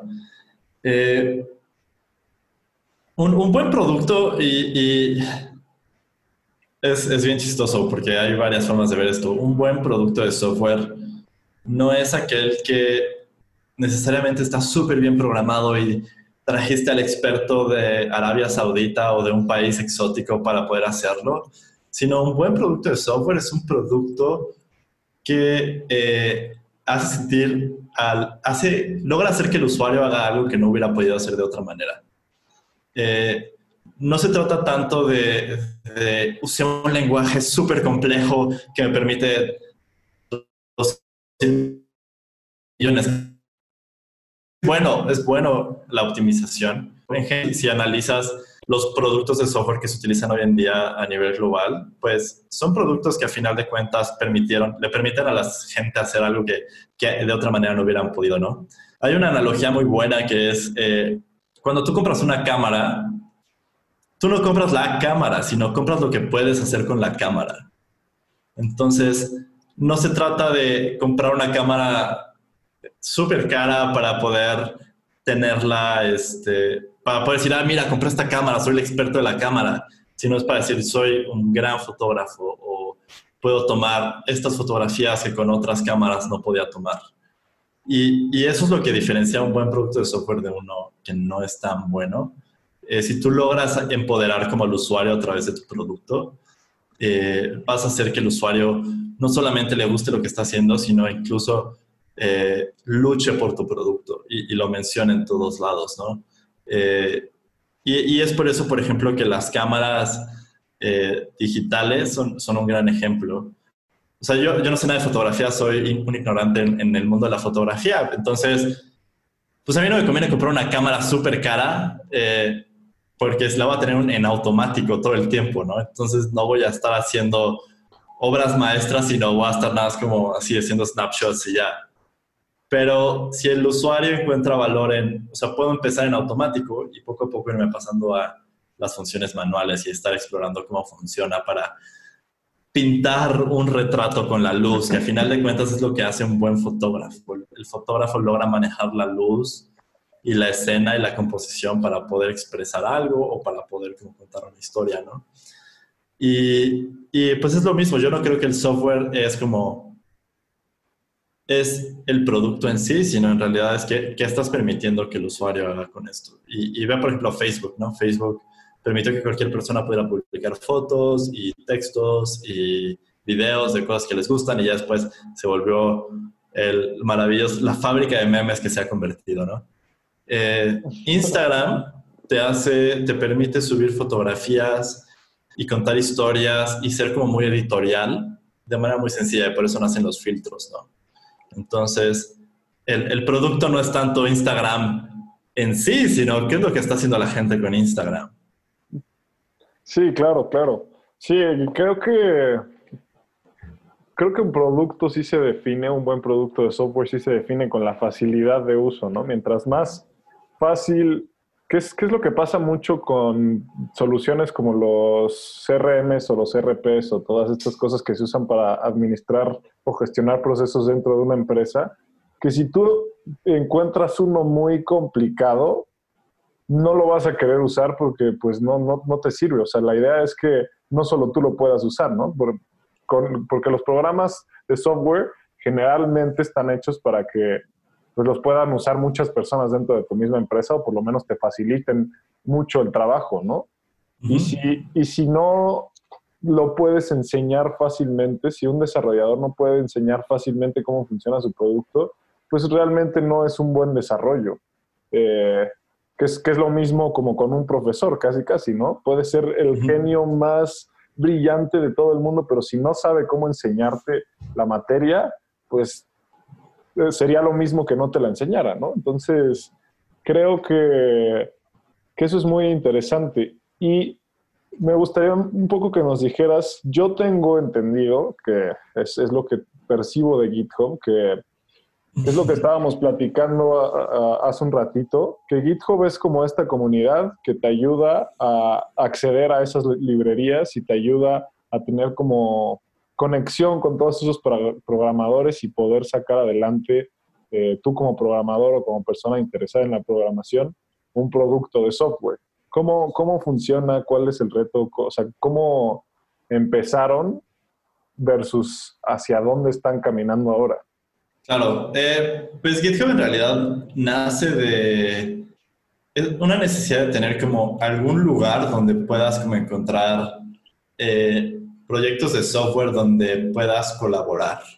Entonces la idea, la idea original era, voy a crear una página donde centralizo todos estos, eh, estos programas y tú como usuario común y corriente puedes subir tu programa súper bien hecho o tu proyecto de la universidad que lo sacaste con tres Red Bulls, eh, puedes subir cualquier cosa que tú quieras a, un repositorio de GitHub y cualquier persona pueda tomar ese código, hacerlo suyo y este, mejorarlo o implementarlo, dependiendo también ahí como de temas como de licencias y otras cosas más que no vamos a entrar como a gran detalle. Entonces, cuando, cuando GitHub se lanza, funcionó muy bien, justamente porque fue un producto que desarrolló un developer para developers.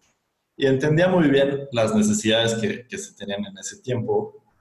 Y, y uno de los y, una de las cosas que, que, hicieron es como justamente antes para tener algo parecido a GitHub necesitabas tener como un servidor tuyo que, que dieras el internet tienes que pasarle a, la gente así como de oye si quieres contribuir con mi proyecto pues aquí está como apuntas hacia acá o a través de esta página y jalas de aquí y así.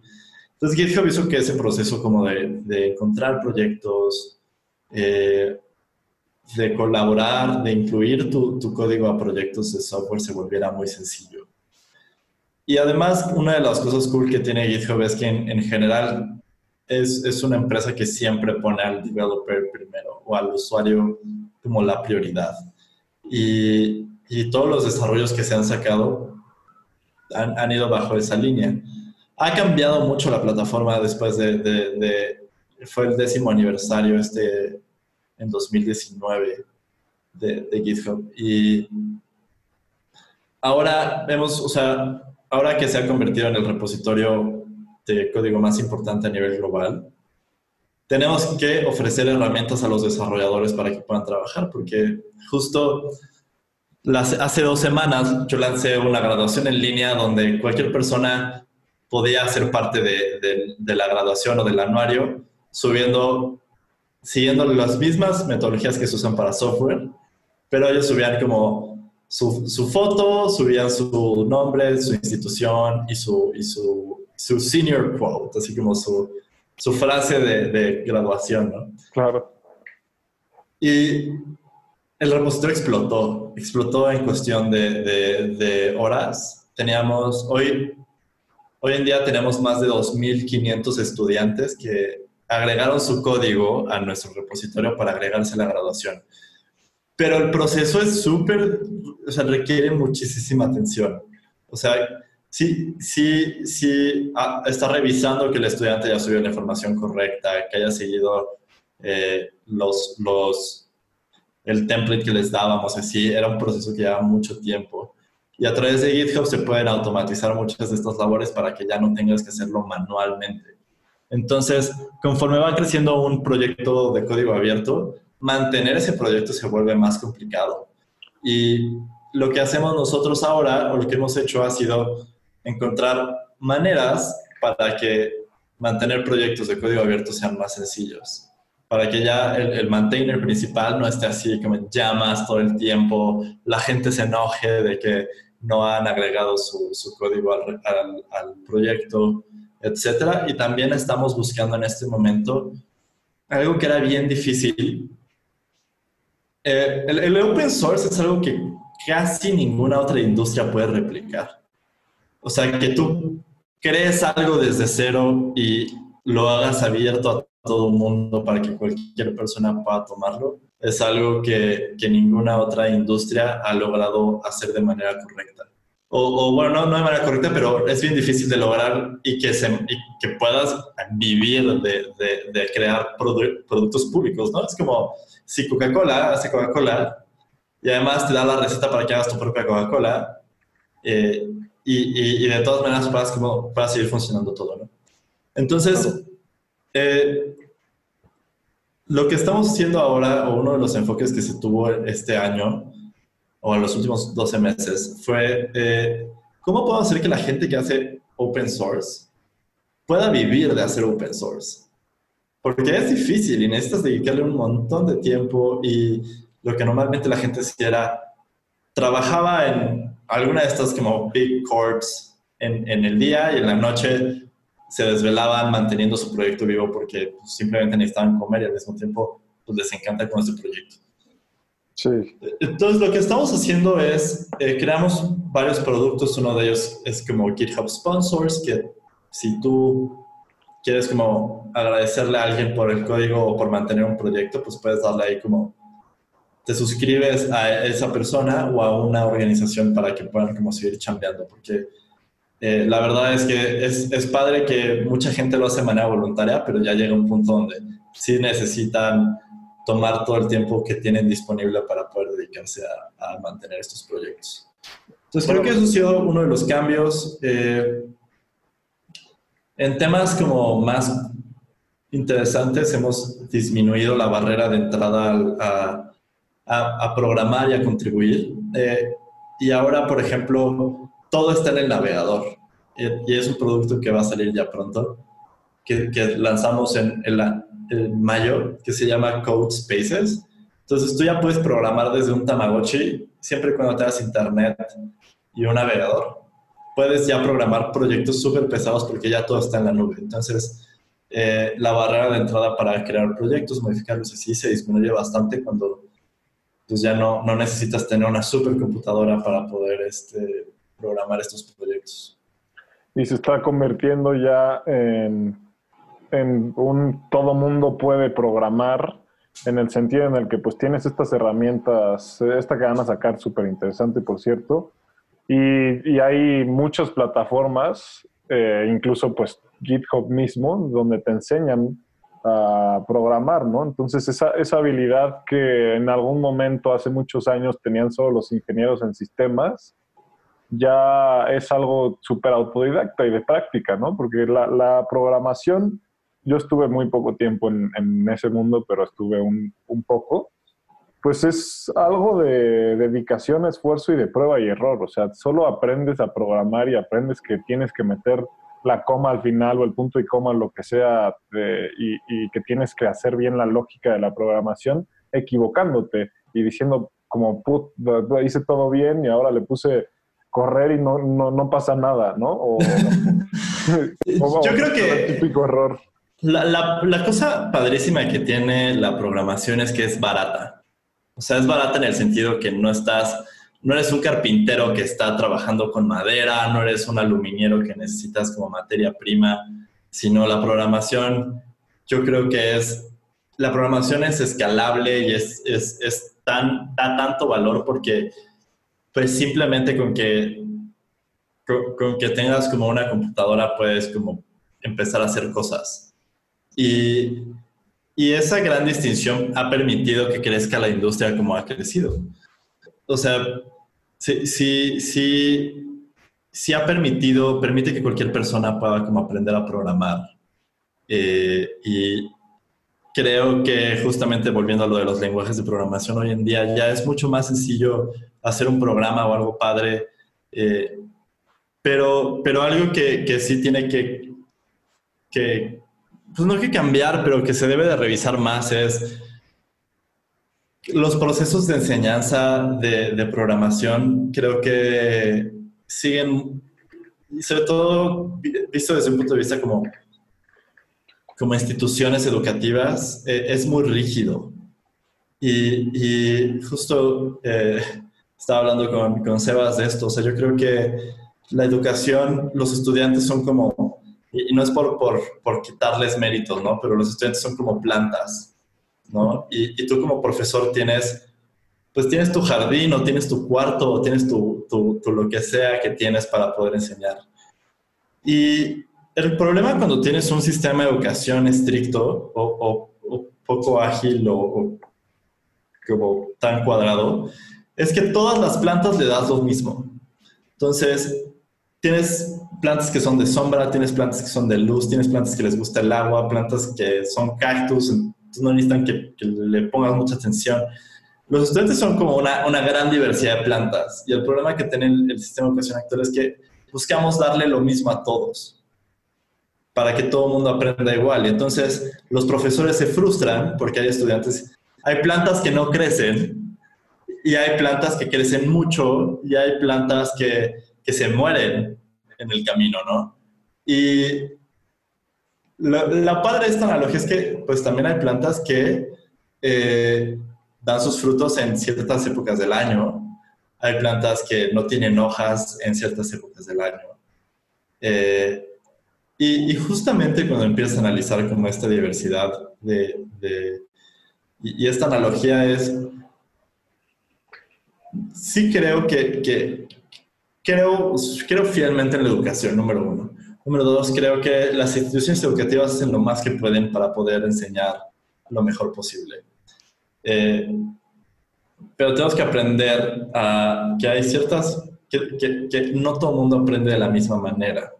Y es algo que ya se ha tenido la discusión por años, así de, no, pues están los auditivos, están los visuales, están los no sé qué.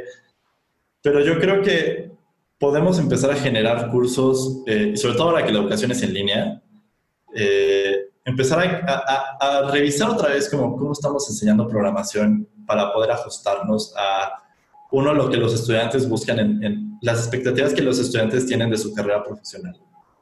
Y por otro lado, las expectativas que la industria tiene de los egresados de estas carreras.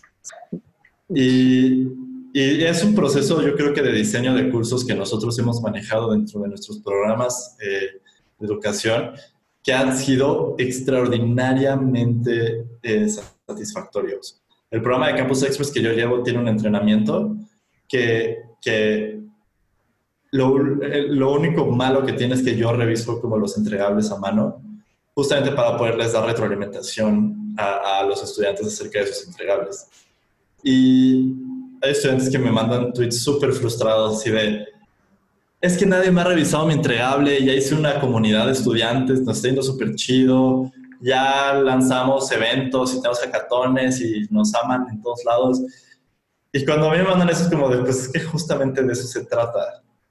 Se trata de que yo hago este conocimiento público tú lo tomas, lo resuelves y, y, si entendiste bien este tema, eh, no necesitas que yo te diga o te esté apoyando o esté atrás de ti para que logres hacer el cambio que estés buscando, sino ya tú ya tienes las herramientas y ya estás como súper proactivo haciéndolo.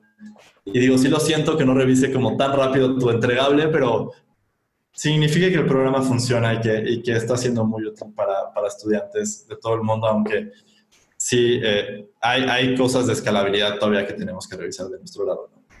Claro. Y mucho se debe a que el proceso con el cual se diseñaron esos cursos es muy, fue, fue revisado muchas veces. O sea, no fue un proceso que se toma a la ligera. Y ahora que estamos entrando en un mundo donde la educación está siendo en línea, eh, yo creo que nos vamos a empezar a cuestionar muchas cosas. En primera, yo creo que las videollamadas, las clases como videollamadas no son educación en línea. Es como un grito al aire que las universidades hicieron para decir, todavía somos útiles, ¿eh? así como de aquí estamos y estamos haciendo lo más posible para poder mantener como los, las, los objetivos por los cuales ya sé que te estén pagando o, o, los estén asistiendo, ¿no? Pero yo creo que hay, hay otras formas de educar. La, la, educación en línea, eh, sobre todo a través de videollamadas, no se me hace la solución, se me hace que hay mejores soluciones para, o no se me hace, hay mejores soluciones para enseñar en línea. Eh, y hoy en día necesitamos justamente como empezar a diseñar esos cursos en lo que nos acostumbramos a esta nueva normalidad. Sí, estoy totalmente de acuerdo. De hecho, este es un tema, y, creo que con este tema vamos a cerrar para no extendernos demasiado, pero el futuro de la educación digital va a estar en que la gente aprenda realmente, se dé cuenta que para que los retos que tú tienes de educar a una persona digitalmente son muchísimos y tienes que adaptarte muy bien, ¿no? Es, justo lo que platicaba con un profesor del, del ITAM hace poco. Es justo eso, ¿no? Que la, educación va mucho más allá de, darles una videoconferencia y de explicarles un tema. Tienes que, que, hacer dinámicas, los tienes que mantener de alguna forma entretenidos, tienes que, que hacer ejercicios de, forma digital, tienes que revisar de forma digital sus cosas. Creo que este concepto de gamification ha funcionado increíblemente bien para la educación digital, que tengas ciertos méritos y ciertos logros que te motiven a, a, a seguir adelante, porque ¿qué pasa? si ya de por sí en un salón de clases es difícil para un profesor captar la atención de todos sus estudiantes, imagínate tú lo difícil que debe de ser por videoconferencia. O sea, ahí si te distraes no hay forma, o sea, porque yo fácilmente ahorita mientras te estoy viendo a ti podría cambiar de pestaña, seguirte escuchando parcialmente y estar buscando en Facebook una publicación y, ponerle... Estar grabando un TikTok mientras estás en una videollamada. Entonces, sí, pues sí creo que, hay mucho que aprender de ese lado. Sí, yo, yo creo que la educación en línea, eh, hay muchísima documentación de, educación en línea. O sea, ya no es necesario crear algo desde cero. Eh, creo que hay cuatro bases fundamentales y una es, primero deben de ser muy claros estableciendo las expectativas para los estudiantes. Eh, deben de organizar, tiene, tiene que haber un proceso de organización de información para que sea muy sencillo, bueno, es sencillo para los estudiantes entender cómo cada una de estas clases les sirve para llegar como a un objetivo. Tiene que haber algún proceso de retroalimentación y tiene que haber una, una métrica clara de, de, cómo yo como estudiante sé que aprendí lo que necesitaba aprender en, en este curso.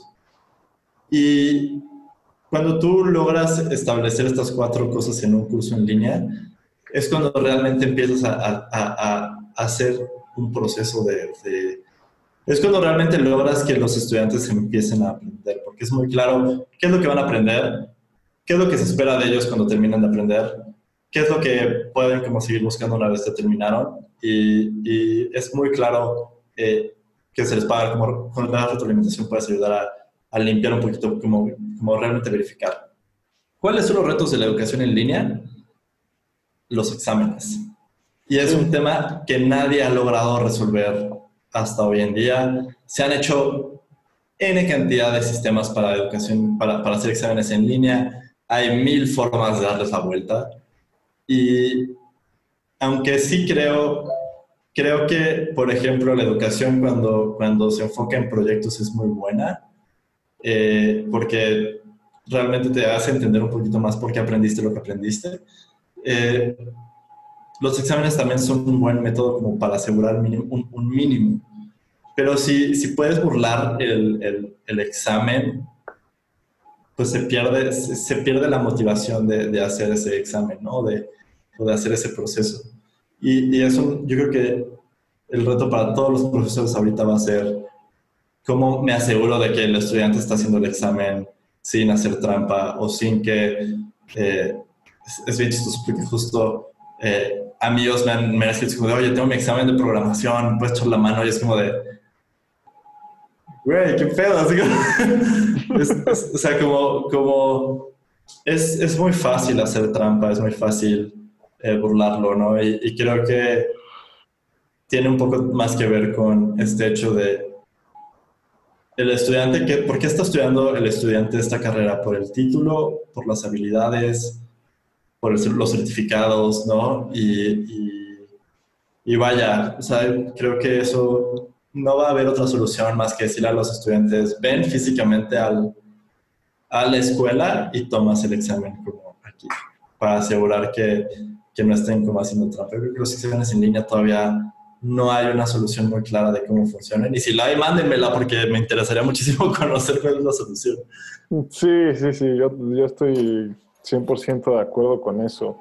Creo que, que ha habido algunos intentos últimamente de, de que depende de la actividad que estás teniendo en tu compu, la puedas registrar y ver que no están haciendo trampa, pero pues si ya te sales de la compu, pues ya se arruinó eso porque tienes 4.000 dispositivos más que están conectados al Internet que sería imposible revisar. Pero creo que este, siempre, siempre que acaba un capítulo, una sesión de cine instructivo, me quedo con ganas de hablar de un tema más a profundidad. y siempre les decimos a todos los invitados que sería bueno retomar la conversación en unos meses y ver cómo cambiaron las cosas, ¿no? Porque la tecnología se adapta y cambia de formas rapidísimas y, y lo que es cierto ahorita, tal vez en seis meses ya no, y tal vez en seis meses ya haya una forma de checar esto de los exámenes, eh, tal vez no. Eh, pero pues te, te, quería agradecer, Seba se nos fue en algún punto de la conversación, pero también lo digo de parte de Sebas, te quería agradecer el tiempo, quería otra vez comentar eh, pues las cosas que estamos haciendo como mexicanos y como personas dentro de la tecnología y lo que estamos cambiando, entornos, eh, la gente que está comprometida con la educación es gente que realmente pues cree en el futuro de la humanidad y es gente muy admirable porque fácilmente podríamos tirarnos al piso y decir como sabes que todo está perdido y, y la educación está mal y no voy a hacer nada al respecto. Pero pues hay que levantar un poco la voz y creo que este es un foro un poco, porque lo digo foro, porque esto no, no, es, no es educación como tal, es intentar explicarle un poquito a la gente desde nuestro punto de vista o desde, la, desde otras personas que conocemos, dando a entender, claro, que no, que no somos expertos en todos los temas o chance en ninguno. Eh, pues cómo funciona la tecnología, cómo se está transformando, qué está pasando. Entonces, pues gracias por estar aquí hoy. Eh, gracias a todos los que estén escuchando esto por escucharlo. Eh, la verdad es que nos, nos gusta mucho su retroalimentación para saber qué, qué podemos mejorar, qué podemos cambiar, qué les gustaría escuchar más, si, si deberíamos agregar una, una sección. Siempre invitamos a los invitados a, que compartan dentro de nuestras redes sociales o nos manden artículos o libros o cosas que, le que les parezcan interesantes que no hayamos puesto en, en esta conversación que tenemos. Eh, sería bueno platicarles un poco que pues Canto Studio se dedica justamente a esas soluciones de software, así como, como, como Sebas, pues es, su tiempo completo, además de, tener este programa conmigo. Eh, y pues siempre están ahí Marquita, MadMex y Kibal apoyándonos con todos los temas de producción audiovisual. Sin ellos no podríamos lograr este programa. Síganos en nuestras redes sociales, sin instructivo-bajo, eh, no estaba disponible el nombre sin instructivo, solo. Pero nos vemos la próxima semana. Gracias otra vez y los esperamos pronto. Esperamos escuchar a ustedes pronto. Esto es Sin Instructivo.